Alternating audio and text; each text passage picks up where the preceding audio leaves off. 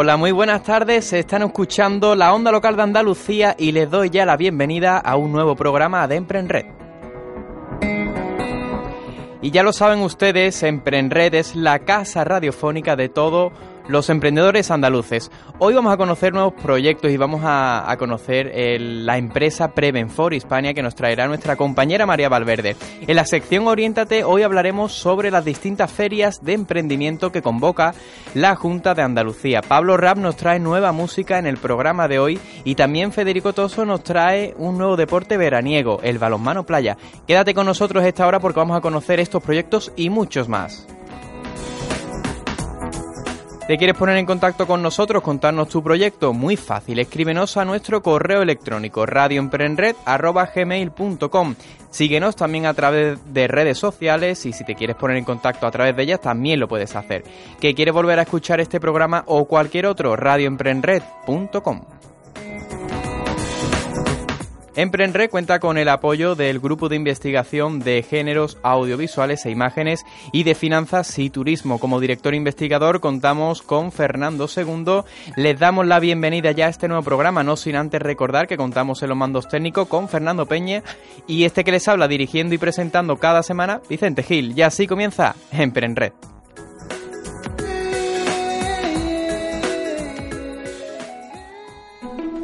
Oriéntate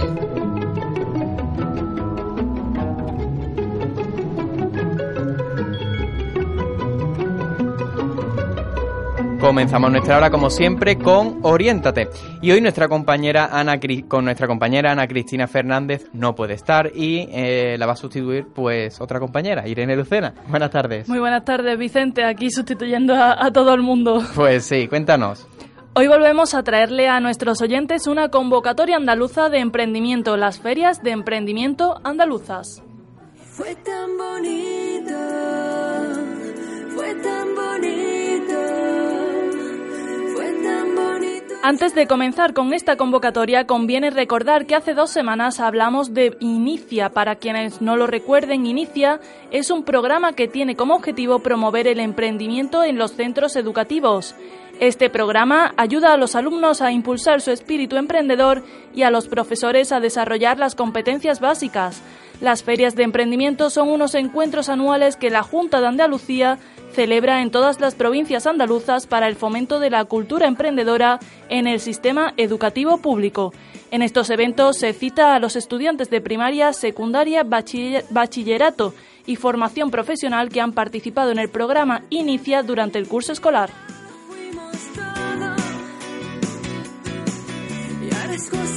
Estas ferias han sido organizadas desde el año 2008 por la Consejería de Economía y tiene como objetivo reconocer la labor que realizan los, los, docentes para fomentar el emprendimiento dentro del sistema educativo, además de homenajear al alumnado por su iniciativa y espíritu emprendedor se han convertido en un referente del fomento del emprendimiento en las aulas, tanto por el elevado número de centros educativos que participan como por el número de estudiantes involucrados en el desarrollo de iniciativas emprendedoras. Pido perdón por el discurso improvisado que ahora nace de mí. No soy profeta, pero aquí... Cada año se citan una media de mil estudiantes por feria para exponer los, proyectos, los proyectos que han estado desarrollados durante el curso. Este año el número de estudiantes se ha dado cita en las ferias ha ascendido a 6.800. Esto ha contribuido a que actualmente Andalucía sea considerada como la comunidad autónoma más emprendedora desde edades tempranas y la más implicada en el desarrollo y entrenamiento de habilidades emprendedoras. Estas ferias se, celebrarán el 6 de julio en cada una de las capitales andaluzas. Esta edición contará con una zona expositiva donde los estudiantes mostrarán sus proyectos emprendedores distribuidos según su temática como tecnología creativa, donde se expondrán los proyectos de tecnología robótica o empresa, donde estarán los proyectos centrados en bienes tangibles para su venta. Para más información consulten andaluciaemprende.es. Gracias por acompañarnos un día más y les deseamos una feliz tarde. Pues claro que... Claro, claro que sí. Irene, pasemos una buena tarde, pero tú todavía no la vas a pasar tan buena, ¿no? O sea, que no, no te me vayas. Yo vuelvo en un ratito con mi sección de emprendedores Después- sociales. Ahí está, en sociales nos vemos. Ahora después nos tomamos el cafelito, Irene.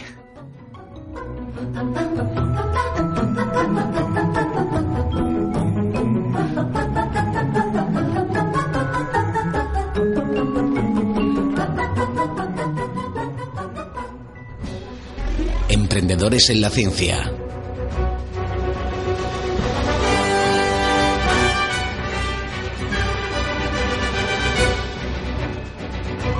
Llegamos hasta el mundo de la ciencia y así adentrándonos por completo en proyectos emprendedores y con nosotros está nuestra compañera María Valverde. Buenas tardes. Buenas tardes, Vicente.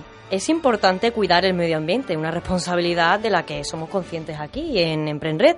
No es la primera vez que viene al estudio algún proyecto ecológico, eco-friendly, como quieras llamarlo. De nuevo vamos a tocar este tema, esta vez con Prevenforis España, una consultoría forestal de Valverde del Camino, Huelva.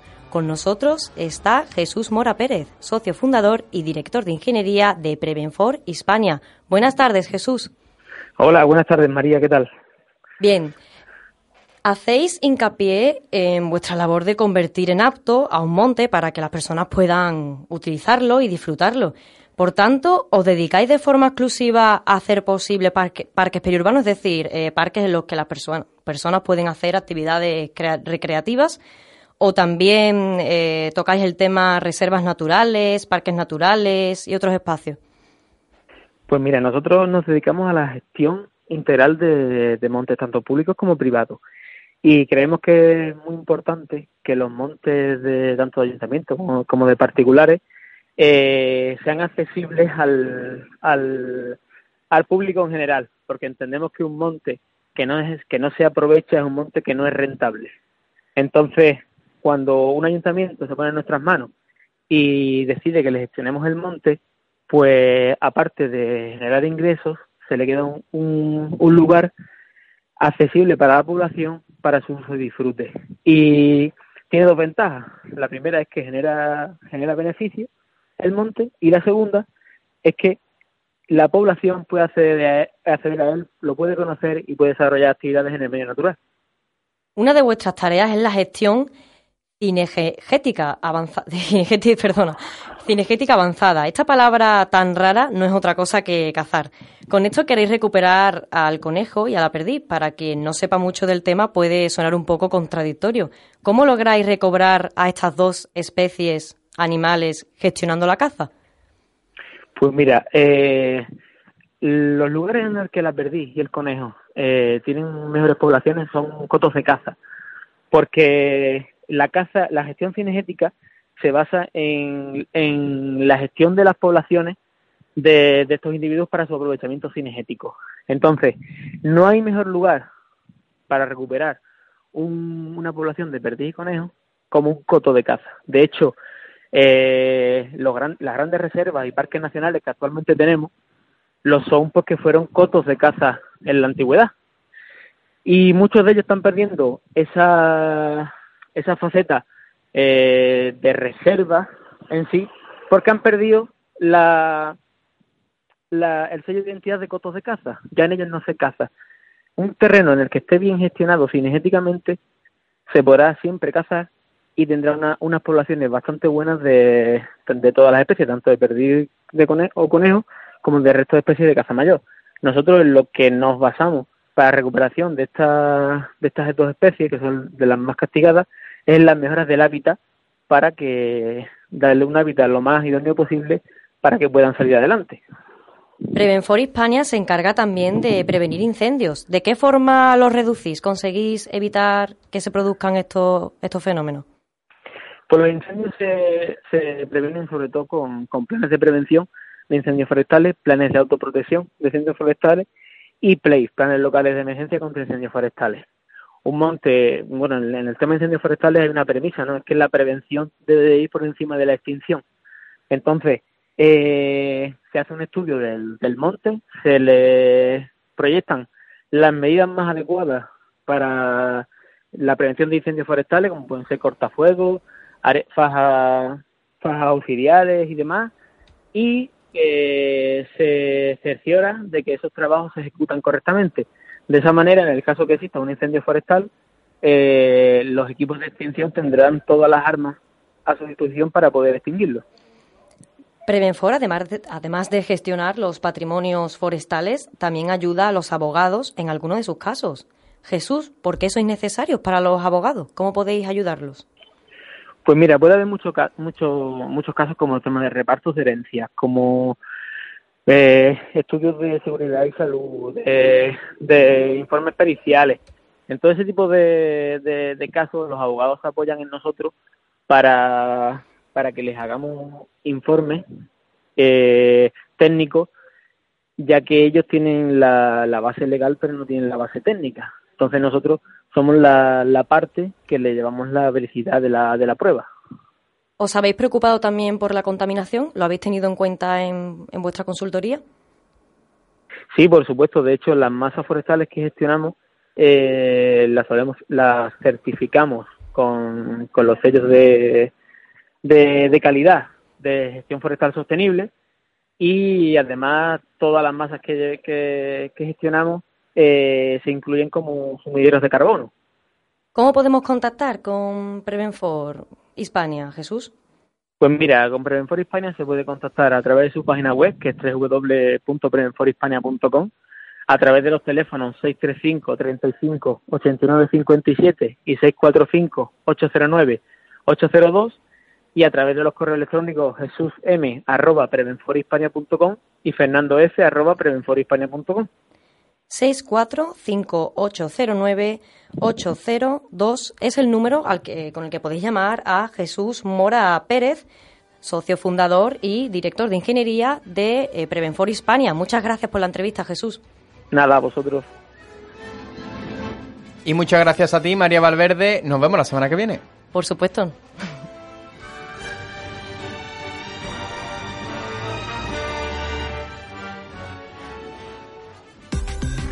Talento innovador.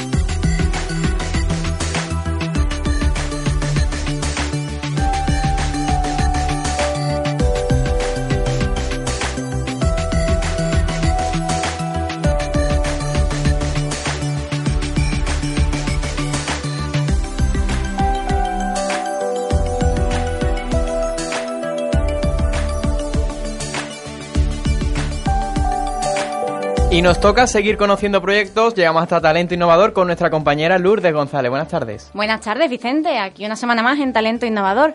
Yo sé que parece una incoherencia porque estamos en un programa de radio, pero esto no deja de tratar sobre la comunicación. Y hoy también vamos a hablar de comunicación, de una que se está dejando un poco alejada. Para ello queremos hablar con María del Mar Campaña, que trabaja en la Asociación Cultural de Integración Sordoyente. Una asociación desde la que se están planteando cursos de lengua de signo española, de lo que vamos a hablar hoy aquí hoy. Un saludo, María del Mar. Hola, buenas tardes. Un saludo. Bueno, eh, el curso del que hablábamos tendrá lugar aquí en Sevilla. Eh, ¿Quién lo organiza exactamente? ¿Solo la asociación o también contribuyen otras administraciones? No, los cursos solamente lo, lo organiza lo que es la asociación y no hay ninguna administración ni hay nada subvencionado. ¿Cómo surge la asociación? Pues la asociación surge a raíz de mi compañera María José, de mi compañera Paloma. Ellas son codas, ¿vale? Sus padres son sordos, los dos, llevan en el mundo de, de la sordera desde que nacieron. Ellas impartieron cursos de lengua de signos en otras asociaciones y al final, pues un poco por eh, eh, dirigir la, la lengua de signos hacia el ámbito de la educación de los niños sordos, pues crearon la, la asociación. asociación. Yo es que descubrí uno de vuestros carteles colgado en la Facultad de Comunicación y me surgió la duda, ¿esperáis eh, la participación de muchos estudiantes en el curso? Mm, la verdad que no nos podemos quejar, sinceramente. Sí que tenemos la participación de, mucha, de muchos alumnos, pero ya no solamente de estudiantes de universidad, sino de gente que desde hace mucho tiempo querían aprender la lengua de signos y se han animado y, y, están aprendiendo ahora. Tenemos de todas las edades. ¿eh? Sí, es que sobre todo resulta curioso porque te pregunto si crees que es fundamental para aquellos que aspiran, por ejemplo, a ser futuros profesionales de la comunicación, entender también este lenguaje que no deja de ser un medio más de comunicación. Es muy es muy importante porque ya la comunicación sería más, más directa, no no habría una tercera persona. Entonces, mm, el sordo realmente conseguiría lo que es su autonomía personal sin depender, sino que todo fuera muy directo, mucho más, más ameno y la información llegaría incluso mucho más clara, porque una información a tres bandas, vosotros como comunicadores creo yo que la difusión y el boca a boca muchas veces se puede llegar a tergiversar esa información y no llega realmente como tiene que llegar.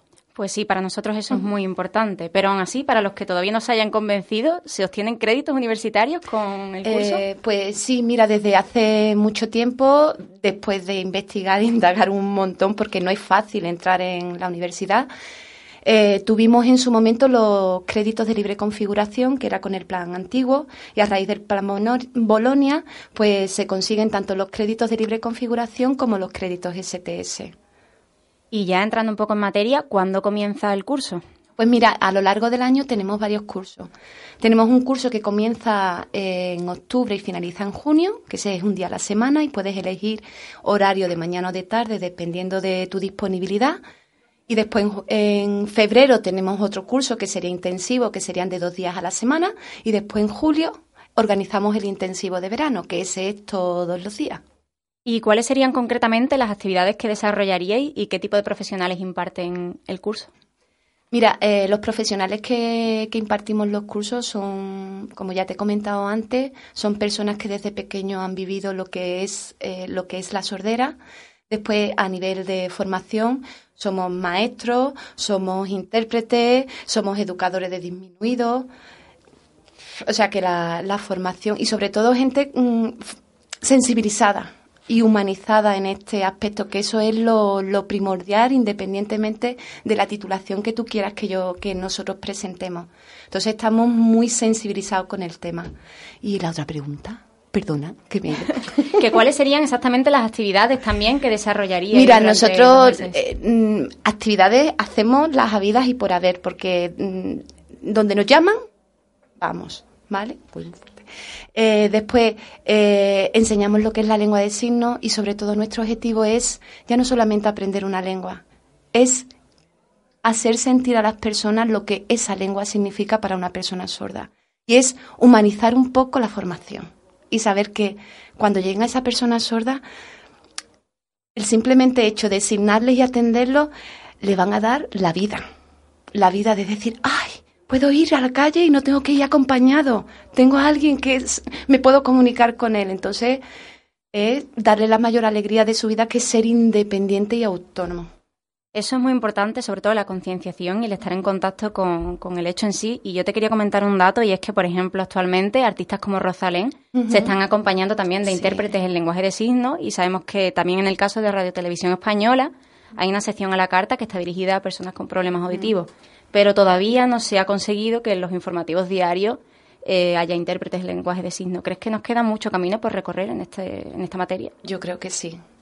Yo creo que sí, porque todavía realmente no se tiene conciencia de lo importante que es para la, para la persona sorda el que eso esté ahí y el que pueda elegir qué canal ver, qué programa ver y que no esté mm, metido en un embudo en el que tengo que elegir sota, caballo y rey y en, ciertas horas y tengo que ver esto porque no, no hay otra cosa. Todavía queda mucho por andar, ¿sabes? Porque hay veces que la lengua de signos, como la ven para un grupo de personas minoritaria, pues como que, bueno, con esto es, es suficiente, pero las cosas yo creo que no son así la accesibilidad y está de moda las leyes de accesibilidad de la información, pero todavía tenemos mucho que andar.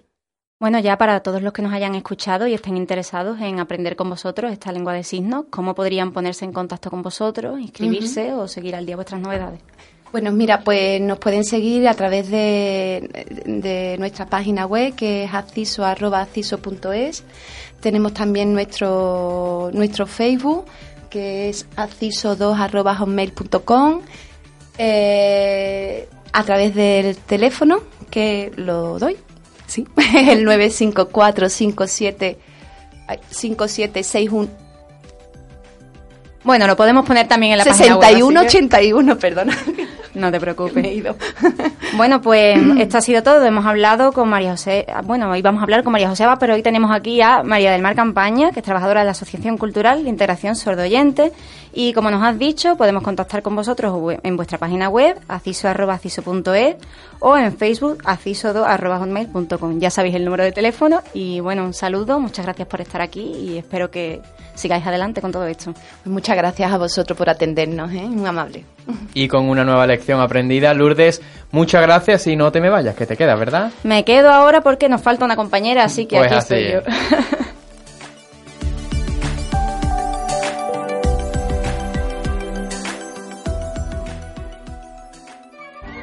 Emprendedores culturales.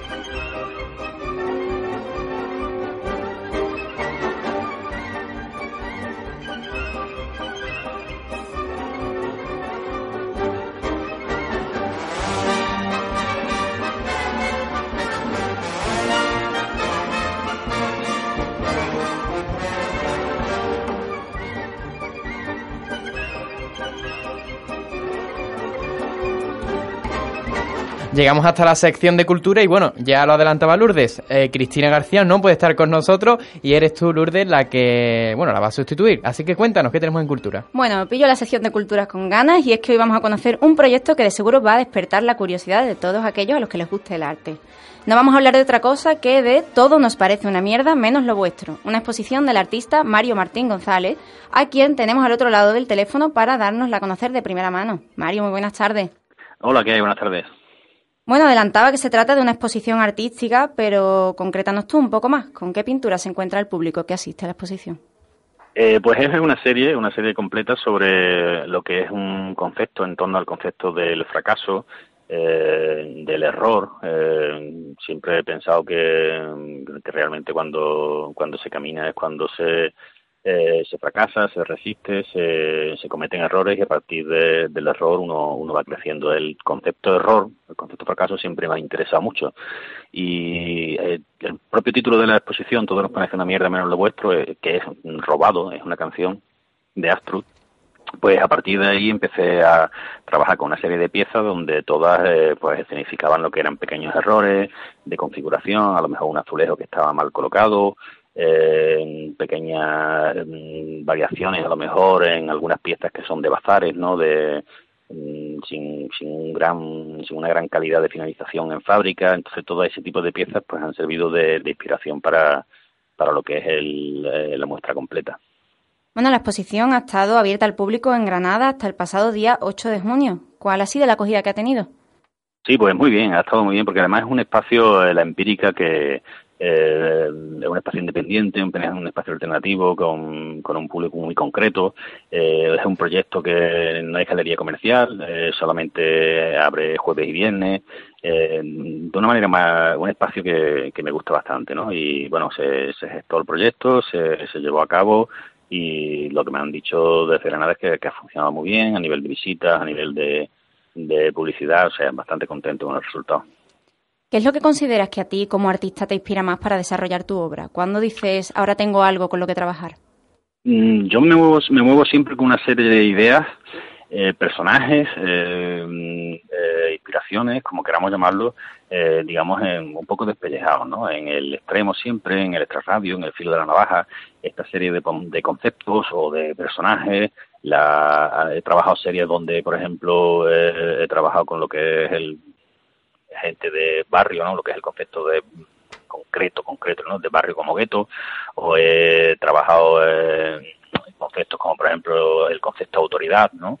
Eh, cómo funcionan la- las relaciones humanas cuando hay un, un jefe y hay un discípulo, ¿no? O hay un maestro y un discípulo, un discípulo, ¿no? El concepto de autoridad.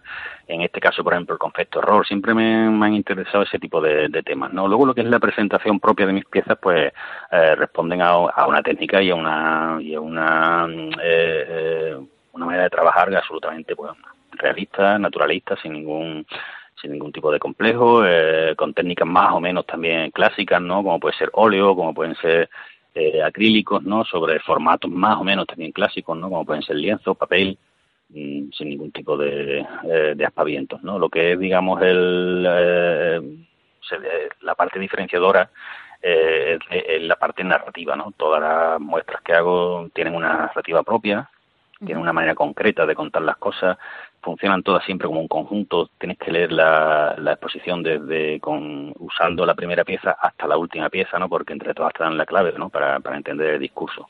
Y tú no solo eh, transmites ese discurso a través de la pintura, sino que también hace muy poquito has publicado eh, Mañana es el día siguiente, un libro que, bueno, dinos, que nos cuentas exactamente en esa obra. Sí, estoy en, prácticamente en promoción. Esto eh, salió hace, pues es unas tres semanas y con Ediciones del Viento, segunda novela con ellos. Y, prácticamente te digo lo mismo que con, que con la pintura, ¿no? Eh, funciono siempre a partir de un, de un discurso que me interesa. Ese discurso, por mi formación académica, ¿no? Que es de Bellas Artes, pues lo, lo trabajo a nivel de boceto y a nivel de imágenes.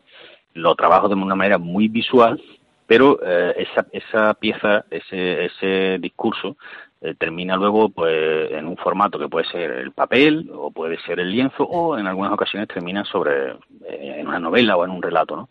Porque el soporte, el soporte le da mm, el hueco a cada a cada relato, ¿no? Hay hay ideas que funcionan muy bien en fotografía o en vídeo y no también, por ejemplo, en un relato, ¿no? Y al contrario, ¿no? Hay ideas que se estrellan sobre, sobre el lienzo, en cambio, eh, a través de una novela, pues encajan a la perfección. Y ahí había un tema que me interesaba tratar mucho, ¿no? Que era el, el tema de la, del asco, ¿no? El asco como, como concepto, ¿no? O sea, la ira, la ira cuando no se contiene, ¿no? qué ocurre cuando la, la, ira explota. Y a partir de ahí, pues se construye una serie de personajes, una, una historia, y, en torno al, concepto asco pues he construido una novela eh, mañana el día siguiente. Mario, y antes de despedirnos, dinos también, para los que estén interesados después de escucharte, cómo podemos seguirte en redes sociales para estar al tanto de todas las cositas que vayas haciendo. Pues en concreto la, la novela hay un blog eh, donde voy colgando todo, son entrevistas y presentaciones y demás, que se llama así, mañana el día siguiente, blogspot.com. Y luego, pues, Mario Marín, Mario Marín González, pues estoy en Twitter, en Facebook, en, blog propio también. Hay otro blog con, otro compañero que con quien participo en el colectivo Paco Pérez. En fin, a través de redes sociales es fácil localizarme y seguir mi obra. Bueno, pues ya lo habéis escuchado. Eh, ya sabéis que podéis seguir sus avances en su blog mañana al día siguiente y también en las redes sociales que Mario nos ha comentado. Bueno, gracias Mario por compartir estos minutos con nosotros y desde Red te deseamos mucha suerte y seguir cosechando éxitos como este. muchísimas gracias a vosotros y nos vemos en las próximas. Nos veremos. Un saludo. Y Lourdes González hoy por partida doble, muchísimas gracias. Pues sí, hoy sueldo extra, así que me voy a mi casa contenta. Así, hasta la semana que viene. Hasta la semana que viene, Vicente.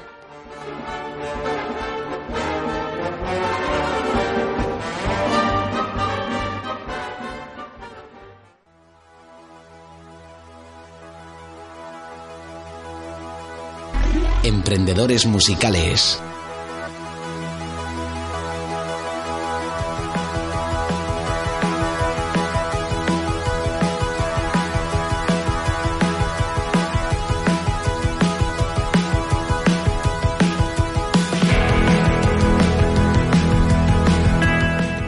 Momento de la música, momento de Pablo Rap. Buenas tardes, Pablo. Muy buenas tardes, Vicente. Hoy vamos a hablar del grupo gaditano de Magic More que acaba de estrenar su segundo disco, Move the Lines to Make Circles, mueve las líneas para hacer círculos. Y para ellos tenemos por teléfono a Juan Antonio Mateo, su vocalista. Buenas tardes, Juan Antonio. Buenas tardes, ¿qué tal? ¿Cómo estáis? Muy bien. Eh, aparte de ti, ¿qué otras personas forman la banda? Bueno, en el grupo somos cinco personas. Eh, está Ernie, Ernie Macoma, Tamara Díaz, eh, José Luis de la Vega y Álvaro Marabot. ¿Y cómo surgió crear el grupo? Bueno, pues el grupo nació a raíz de, un disco que, hicimos, nuestro primer disco, eh, de Magic Boom, que hicimos Ernie y yo en principio, allí en nuestro estudio Grabaciones Sumergidas. Y a partir de ahí, bueno, una vez que terminamos el disco, que lo hicimos sin mucha pretensión, pues vimos un poquito la posibilidad de, de montar la banda, la gente pues Mm, un poco como que quería que, lo llevásemos al directo, así que nada, estuvimos buscando los demás miembros de, la banda y hasta ahí, y hasta aquí vamos. Esto que escuchamos pertenece a vuestro último disco, es el single y se llama Move the Line. ¿Qué esperáis conseguir con este segundo trabajo? Bueno, eh, la verdad que mm, es difícil de, de, responder a eso. Yo creo que eh, la verdad que muchos grupos pueden estar haciendo música esperando llegar a algún sitio. Nosotros sencillamente hacemos eh, la música porque nos sale. Nosotros nos dedicamos a la música también porque tenemos un estudio de grabación. Y bueno, pues mm, yo creo que que todo es una necesidad de hacer música y ya está. Bueno, van saliendo en formato disco y este con este proyecto de Magic More y, y bueno, la verdad que todo lo que venga, pues, pues bienvenido será. Antes os hacéis llamar simplemente More, ahora habéis añadido un adjetivo al nombre de la banda. ¿Qué os hizo tomar esta decisión? Bueno, pues fue por un tema práctico. Eh, la verdad que en las búsquedas nos comentaban que era difícil de encontrarnos por solo por More, pues había más cosas metiéndolo en Google y tal y en los demás buscadores y nada pues decidimos meter ese de Magic que ya lo habíamos utilizado en el nombre del primer disco de Magic Boom así que nada pues hicimos ese nombre compuesto de Magic More.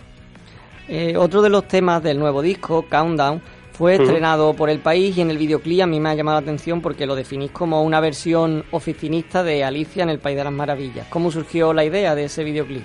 Bueno, ese videoclip ha sido una colaboración con, con una directora, con Nalia Arenas, que, se puso en contacto con nosotros. Ella quería hacer un videoclip, ya estaba más relacionada con el tema del cine y no tanto con el mundo de los videoclips. Y bueno, le gustaba la banda, nos conocía y tal, así que se puso en contacto un día con conmigo y bueno, y empezamos ahí conversaciones y tal. Y, bueno, eh, hasta aquí la historia, todo. Eh, la verdad que todo nació en, en su cabeza y estamos más que contentos.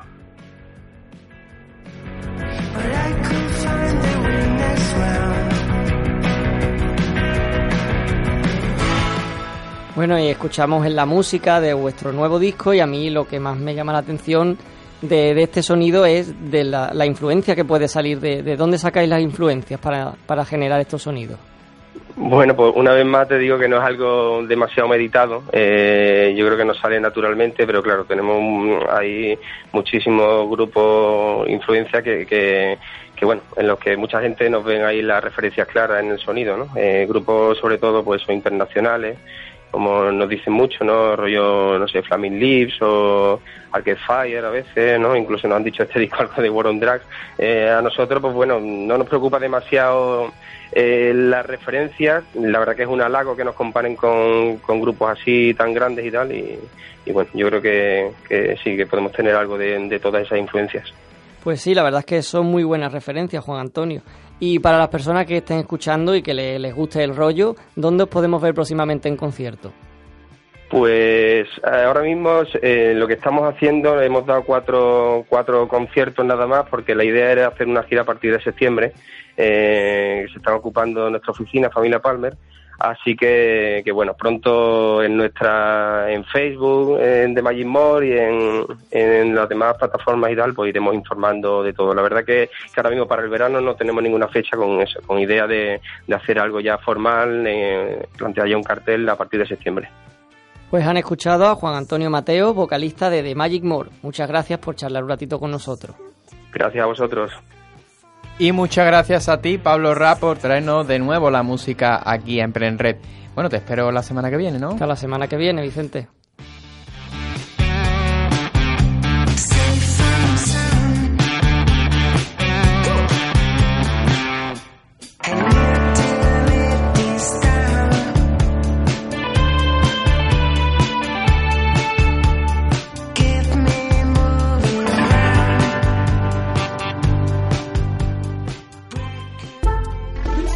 Emprendedores sociales.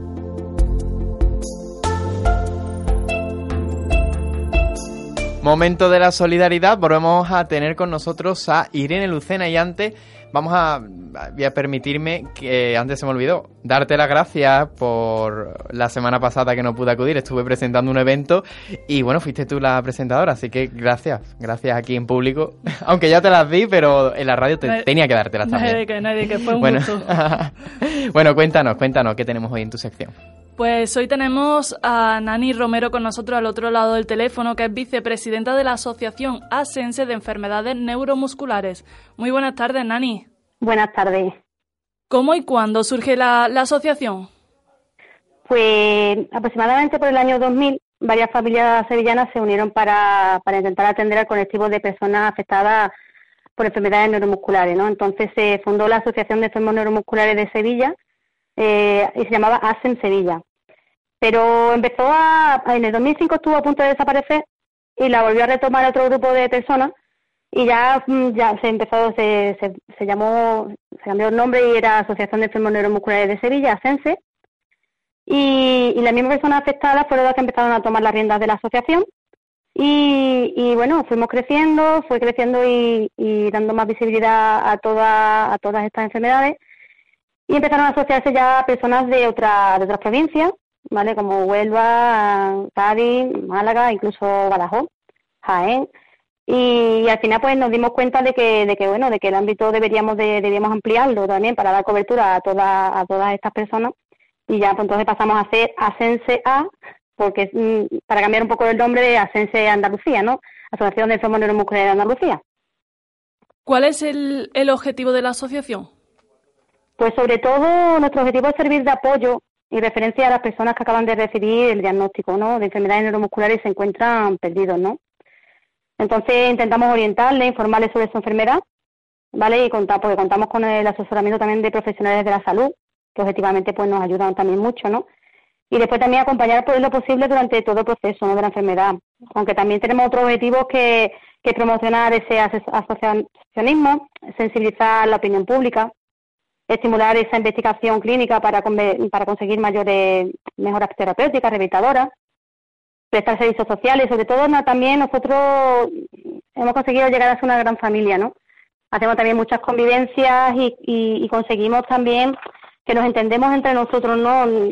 En, muchos, en muchas ocasiones el no sentirte solo y el ver que hay otras personas que están pasando por lo mismo, pues, pues te ayuda muchísimo a, llevar esto, ¿no? Y además nuestra, lo, tratamos en plan de convivencias y en las que nos divertimos y en un tono distendido y en un tono agradable pues pues conseguimos pues aparte de estar bien pues nos transmitimos conocimientos de unos a otros no bueno, sabemos que, que, la inversión en investigación no pasa por su mejor momento. ¿Cómo valoráis desde la asociación la evolución que se ha hecho en los últimos años en el campo de las enfermedades neuromusculares? Pues es cierto de que, de que no que no tenemos apenas financiación. Se trata también, como, como sabemos, de, una minoría y en muchos casos nos interesa, ¿no? Entonces hay enfermedades, muchas de las nuestras, que ni siquiera se están investigando. Y después también el problema es que hay mucha diferencia también entre, incluso entre una misma enfermedad.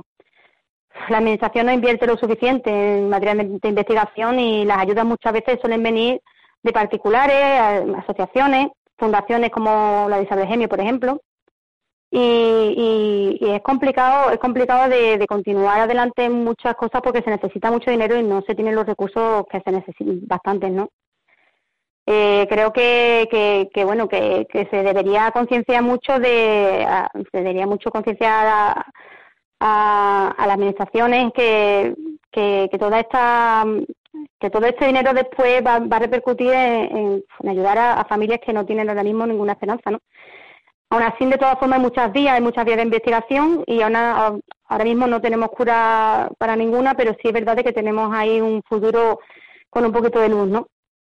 Mencionabas hace un momento que, que hay mucha diferencia entre unas y otras enfermedades. De hecho, desde la asociación contabilizáis hasta 150 enfermedades neuromusculares diferentes. ¿En torno a qué edad de media dan la cara y por tanto empiezan estas personas a requerir tratamiento para ralentizar la evolución de, dicha enfermedad?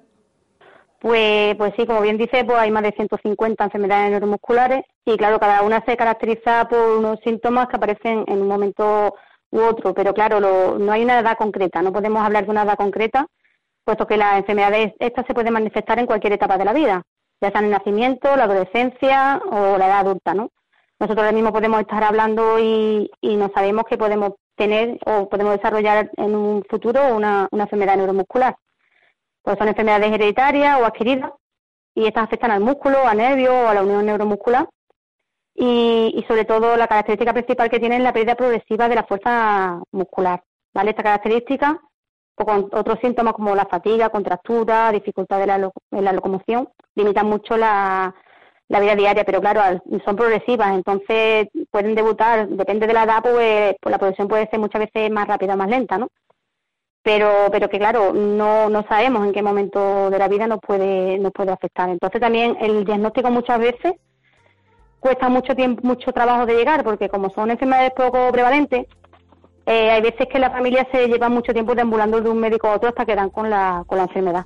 Entonces se pierde un, un tiempo precioso de, de hacer algo para, para, para empezar a, a ralentizarlo. No hay nada, ahora mismo no hay nada que cure, pero sí es verdad de que, de que hay, hay tratamientos paliativos como la fisioterapia, que es súper importante en nuestra, en nuestra vida y que, y que al final tampoco estamos ahí luchando porque, porque se, se meta en la cartera de servicios, que no está actualmente en la cartera de servicios eh, sanitarios, pero que ahora mismo es una de, los, de las partes fundamentales para, para que la, la progresión de la, de la enfermedad no, no vaya más rápido, para, para intentar evi- evitar posturas y, y, y evitar mm, posteriores escoliosis y, y todo eso.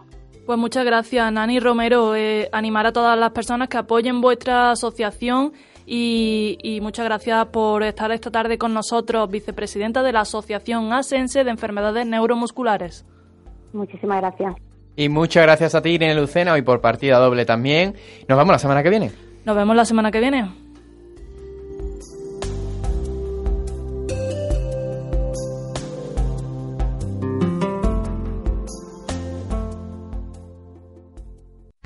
Desde el garaje.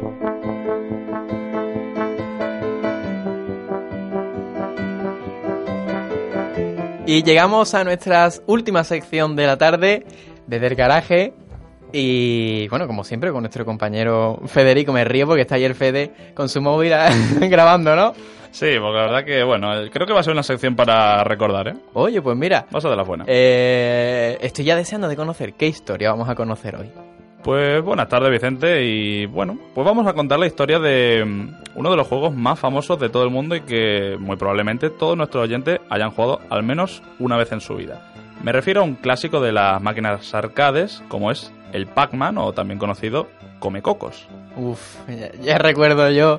Pac-Man, anda que no he jugado yo de, pe- de pequeño y no tan pequeño, eh, te digo. Yo me pegaba mi, mis tiempos ahí. ¿Tus vicios? Sí, sí, mis vicios. ¿Hay al Pac-Man? Sí, sí, sí. Pero oye, realmente difícil, te digo, ¿eh? O sea, no, no es fácil el juego. Sí, sí, o sea, hay mucha gente que, por ejemplo, hoy en día se ponen que si el FIFA, el Call of Duty y demás, pero la verdad que yo creo que el Pac-Man, o sea, como dificultad, Oye, sí. Tenía- Al final venían los, los bichitos esos que. Los fantasmas. Los fantasmitas y tal. Y te acaban comiendo, ¿eh? sí, sí, sí, te acaban comiendo y perdías todos los puntos. Bueno, cosa. Fede, yo ya estoy deseando de conocer porque sin, sin duda es un juego mítico, así que quiero conocer, y nuestros oyentes también, su historia. El Pac-Man, cuéntanos. Pues mira, para empezar decir que lleva con nosotros la friolera de 38 años y es sin duda uno de los videojuegos más famosos de todos los tiempos. Los arcades se inventaron en los años 70 y fueron toda una revolución. Los juegos de marcianitos eran los reyes de las recreativas. Tenías eh, que eliminar todos los enemigos que había en la pantalla para seguir avanzando. En estas, Toru Iwatani, un joven programador japonés, quería romper con este tipo de videojuegos y desarrolló para la compañía Namco un círculo con boca que comía fantasmas. Pues claro, ahí ya nació el famoso Comecocos, ¿no? O. Pac-Man, claro, o, como Pa- quieras o llamar. Pac-Man, ahí está. Realmente... mm, o sea, realmente ese es el comienzo, pero supongo que, claro, con 38 años de historia, ¿cómo sigue? Pues mira, antes que nada, vamos a ver cómo. ¿Qué forma? O sea, porque al fin y al cabo la forma de este personaje yo creo que es un poco icónica, ¿no? Sí, es cierto, es sí. Bueno, eh, cualquiera que vea ese Pac-Man o esa, eh, eh, ese, ese, iba a decir símbolo, ese personaje, Correcto. eh, sabe que es el Pac-Man. O sea, cuéntanos entonces eso, la forma, de dónde nace, a ver, ¿cómo? Pues mira, la respuesta es muy sencilla y es que el personaje estaba inspirado en una pizza a la que le falta una porción. Curioso, ¿verdad, Vicente? Oye, pues sí. Además, justo hoy hay. Recuerdo que hay ofertas. sí. el uno muy famoso. Muy rica, ¿no? ¿Verdad? Y entonces ya te digo, es muy famoso. El 22 de mayo de 1980 se instaló la primera máquina recreativa con Pac-Man en el distrito de Shibuya, Tokio. En la versión japonesa su nombre es Puckman, que recuerda a la palabra japonesa Paku Paku, que significa abrir y cerrar la boca. Pero al exportarse a Estados Unidos se le cambió el nombre a Pac-Man, ya que se temía que se hicieran bromas obscenas cambiando una letra del nombre. Ya sabemos que si Puck cambiamos esa P principal por otra letra, pues en inglés es algo feo. Ujú, sí, sí, sí, entiendo.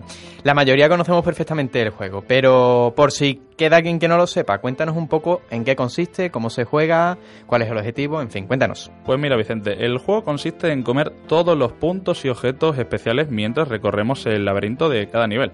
Pero no todo es tan fácil. Existen cuatro fantasmas de colores que tratarán de engullirnos y acabar con nuestras tres vidas. Aunque esto no lo sepa mucha gente, cada fantasma tiene cualidades especiales. El de color rojo es el más rápido de todos y nos perseguirá siempre. El rosa rodeará siempre los extremos opuestos a las agujas del reloj. El azul es imp- imprevisible y el naranja pues va un poco a su rollo. Existen cuatro puntos situados a los extremos de los laberintos conocidos como Power Pellet, que si nos los comemos nos permitirán poder eliminar los fantasmas, aunque estos volverán a su casilla inicial, donde se regeneran para volver a salir. Oye, pues mira, decía yo con toda mi confianza de eso de... Lo conoce todo el mundo, pero yo no sabía eso de las cualidades especiales. Me he quedado... mm, o sea, yo creía que eran los cuatro iguales, los cuatro fantasmitas que... Pero oye, eso de que si uno te persigue, otro más rápido. Muy Sí, sí, interesante, sí. ¿eh? La verdad que... No, ya te algo, algo nuevo, algo nuevo que yo por, por lo menos yo no lo sabía. Eh, bueno, al fin y al cabo lo más importante en el juego era sumar la mayor cantidad de puntos y no morir, ¿verdad? Pues así es, eso es lo básico. Eh, comer puntos y fantasmas hace que suban puntos al marcador, pero también existen objetos y frutas que darán una puntuación adicional, desde las cerezas de 100 puntos hasta la llave de 5000 puntos que se desbloquea a partir del nivel 13. Por Mm. cierto, otro dato que quizá no conozca toda la gente es que el Pac-Man original contaba con 255 niveles, ya que el código binario que se usaba no permitía más, aunque los jugadores descubrieron un nivel superior, el 256, que no podía reproducirse correctamente y creaba un efecto de media pantalla. Era imposible superarlo ya que no acababa nunca. Madre mía. Y digo yo, ¿cómo fueron entonces su- sus inicios? ¿Tuvo éxito en, bueno, en su lanzamiento? Pues por supuesto que lo tuvo. eh, tal, eh, tal es así que en 1981 salió al mercado Miss Pac-Man, la novia del Comecocos, que tendría un lazo y los labios pintados y por ello sería el primer personaje femenino de la historia de los videojuegos. Su mecánica era casi idéntica al original, pero cambiaban algunos elementos como los objetos de puntuación extra o el recorrido aleatorio de los fantasmas. En 1999, un chico estadounidense, Billy Mitchell, consiguió realizar la partida perfecta y es que completó los 255 niveles con la máxima puntuación y sin perder ni una sola vida. Imaginamos que debió eh, de pasar demasiado tiempo memorizando y analizando los pasos. Pero vamos, demas- demasiado, ¿eh? Demasiado. Sí, sí, sí, pero muchísimo, porque la verdad que ya te digo que si tú te pones a analizar, es que realmente ese recorrido que hacen los fantasmas, como, no es aleatorio, es Claro. muy difícil. Exactamente. No, no, yo al final me acababa comiendo los, los puntitos estos que, bueno, antes has dicho el nombre. Los Power Pellets. Eso, los Power Pellets. y al, final no te comía todos los fantasmitas, ¿no? Pero Claro, pero el problema es que si te los comías volvían a la casilla de salida. ahí y está, ya volvían y volvían. Era ese problema de decir, ¿me los como o no me los como? Y, ah, ahí estaba el problema. Pero bueno, al fin y al cabo lo tenías que hacer para sumar la mayor cantidad Pues increíble, oye, este chico Billy Mitchell, ¿no? Billy Bi- Mitchell, sí, sí. Billy Mitchell, 250, 255 niveles sin morir. ¿Mm? Madre mía, hay, hay gente capaz de todo, la verdad. Y muy aburrida. Muy aburrida, a lo mejor. También estaríamos... Bueno, no se, aburrirá, no se aburriría jugando, supongo. Bueno, imagino que memorizando los pasos un poquito. Pero vamos, la verdad que ahí está el, el- el señor y bueno, de hecho está en el, en el libro Guinness de los récords y bueno, ahí está. El No es- primero en conseguirlo. Pues sí, no es para menos. Ya para acabar, Fede, cuéntanos algunas curiosidades sobre, sobre este juego. Pues mira, para empezar decir que tras el récord de Billy, precisamente como estábamos hablando, muchos quisieron imitarle y por ello hicieron el Pac-Man el juego arcade más vendido de la historia. Con el paso de los años se fueron creando más personajes para las más de 60 versiones oficiales. Junior Pac-Man, el hijo del protagonista, el fantasma gris Orson o el robot Tokman también eh, fueron otros personajes que se añadieron. También mencionar que el Comecocos ha aparecido en otros videojuegos como Street Fighter por Tekken o en Mario Kart. También ha salido en algunas películas que, por ejemplo, te recomendé hace poco, Vicente, como Pixel, ¿Cierto? de Adam Sandler, muy buena, la verdad.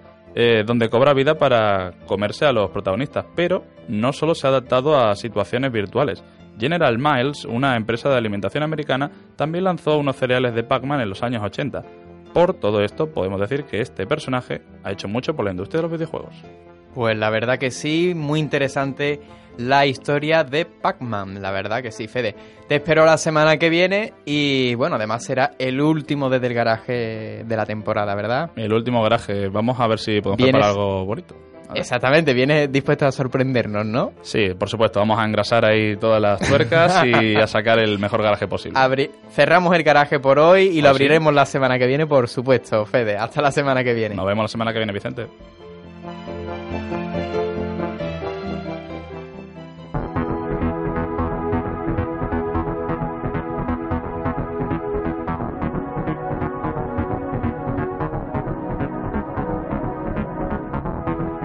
Bueno, y así llegamos al final del programa. Recuerdo que contamos con el apoyo de nuestro director investigador Fernando II y en los mandos técnicos con Fernando Peña. Muchísimas gracias a todos nuestros colaboradores que nos traen cada semana nuevos proyectos y, como no, a todos esos invitados que han pasado por nuestro estudio o a través del teléfono acercando esos proyectos. Esos proyectos a los que les deseamos todo el éxito del mundo. Muchísimas gracias, por supuesto, a ti por seguirnos cada semana. Te invito de nuevo a que nos sigas en Facebook, Twitter e Instagram buscando arroba Radio Emprenred. ¿Y que te quieres poner en contacto con nosotros? Pues muy fácil, muy fácil. radioemprenred.gmail.com ¿Que quieres volver a escucharnos? Pues también muy fácil, gracias a nuestra compañera Irene Lucena, que vuelca todo el contenido del programa a, a nuestra página web, radioemprenred.com. Bueno, yo te recuerdo ya que nos quedan solo dos programas. La semana que viene será nuestro último programa normal, donde conoceremos los últimos proyectos de Emprenred, proyectos innovadores, proyectos emprendedores. Así que eh, yo te invito a que la semana que viene estés mm, con nosotros, que estés con nosotros, que no te despidas de nosotros, porque también tendremos a la siguiente semana un programa especial.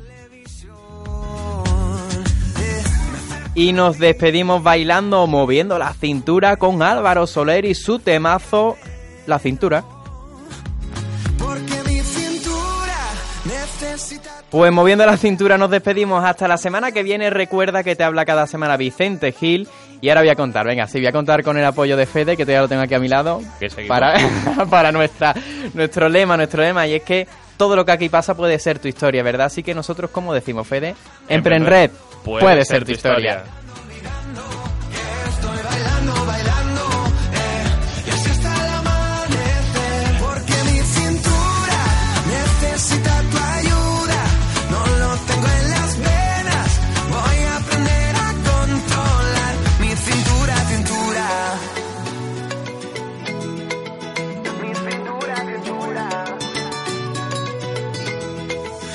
Porque no bajamos a la playa para así practicar pronto por la mañana y así no hay nadie más. Cuando bailo contigo, tu cuerpo me da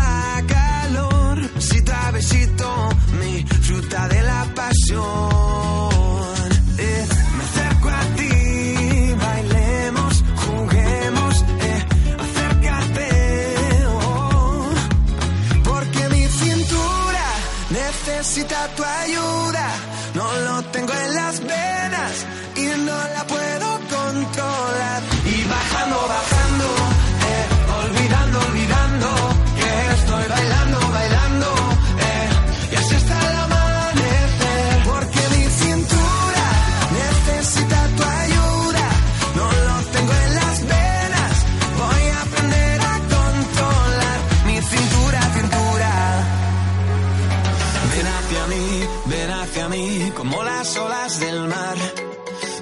Hacia mí, ven hacia mí, que ya no puedo.